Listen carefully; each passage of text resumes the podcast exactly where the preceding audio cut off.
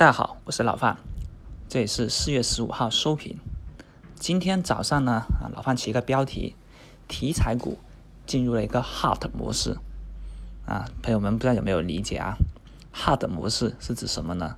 也就是困难模式，意味着现在啊，做题材股的已经是比较难操作了，不像三月份、四月初，对吧？买题材股，比如说你选。工业代码概念，三月份选择五 G 概念，选择油性屏概念，一大堆股票，你随便冲进去，你都能够获得不少的一个上涨空间。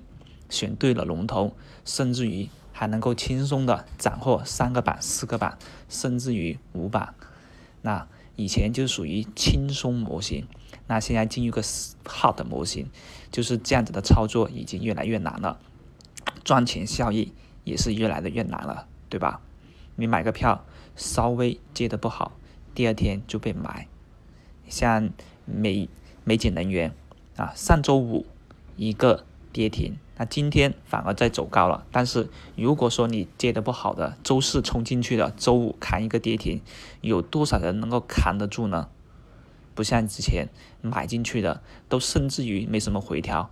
第二天就能够高开给位置你走，走完以后你只会后悔，后天还高开，大后天还高开，后悔什么？后悔卖早了。而现在没有这样子的后悔，只后悔买买早了，而不是卖早了。这就是一种 hard 模式下面操盘的一个困难啊。像今天早上市场高开以后啊，冲高回落。当时啊，老范也说了，为什么还特意说了一个点位，对不对？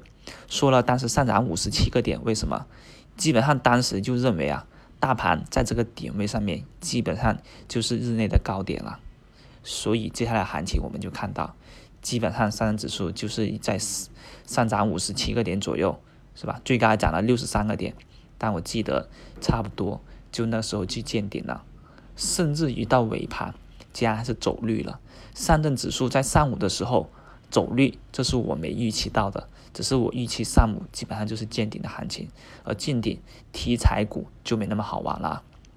现在题材冲高回落，已经是越来越难以去操作。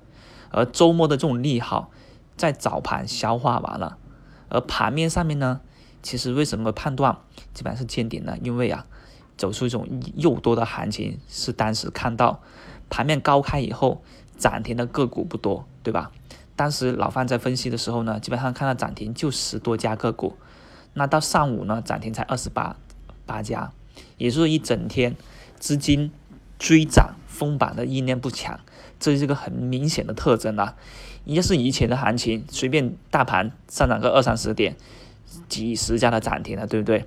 这种明显的特征呢，也就为午盘大盘的一个回调。奠定了一个比较危险的信号。此外，保险、银行啊这些权重拉涨，也是有一种借利好出货的这种诱导形象。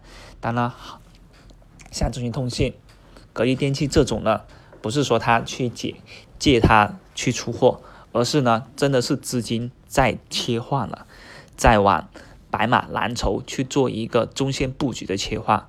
而往往这时候，题材股就是要。遭受出货的资金只有先出货题材股，往白马蓝筹去布局，才能得到一个比较长期稳定的上涨。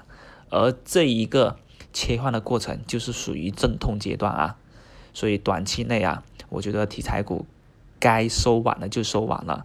而题材股呢，老范一直在参与一个氢燃料概念。如果说在今天之前啊，老范的氢燃料概念还有四三到四成仓位。对吧？那接下来我可能还会再降低一下，降到两成仓位，提前的概念，剩下四成仓位我会去放在白马蓝筹上面。这个时候我就差不多总共就是六成仓位了，留着四成资金再灵活的去操作一下。低吸啊，其他的概念调整以后呢，还是说去做白马蓝筹的加仓，这得视情况而论。但至少当前。我还是把题材先稍微控制一下，即便今天啊，即便今天既然概念还是走的不错，像雪人股份啊，我再强调一下是雪人股份，因为有朋友呢啊在留言里面说雪原股份，我不知道是我的普通话不标准还是怎么样啊。也当然我当时也在后台有留言是雪人股份、冰化股份是老范当前的持仓，对不对？而当时也受到大盘的一个调整以后呢，有所回调。那这就是说明现在要不就多点做 T，要不就是仓位控制一下，至少盘中的震荡呢，我们可以稍微踏实一点，对吧？赚钱的机会什么时候都有。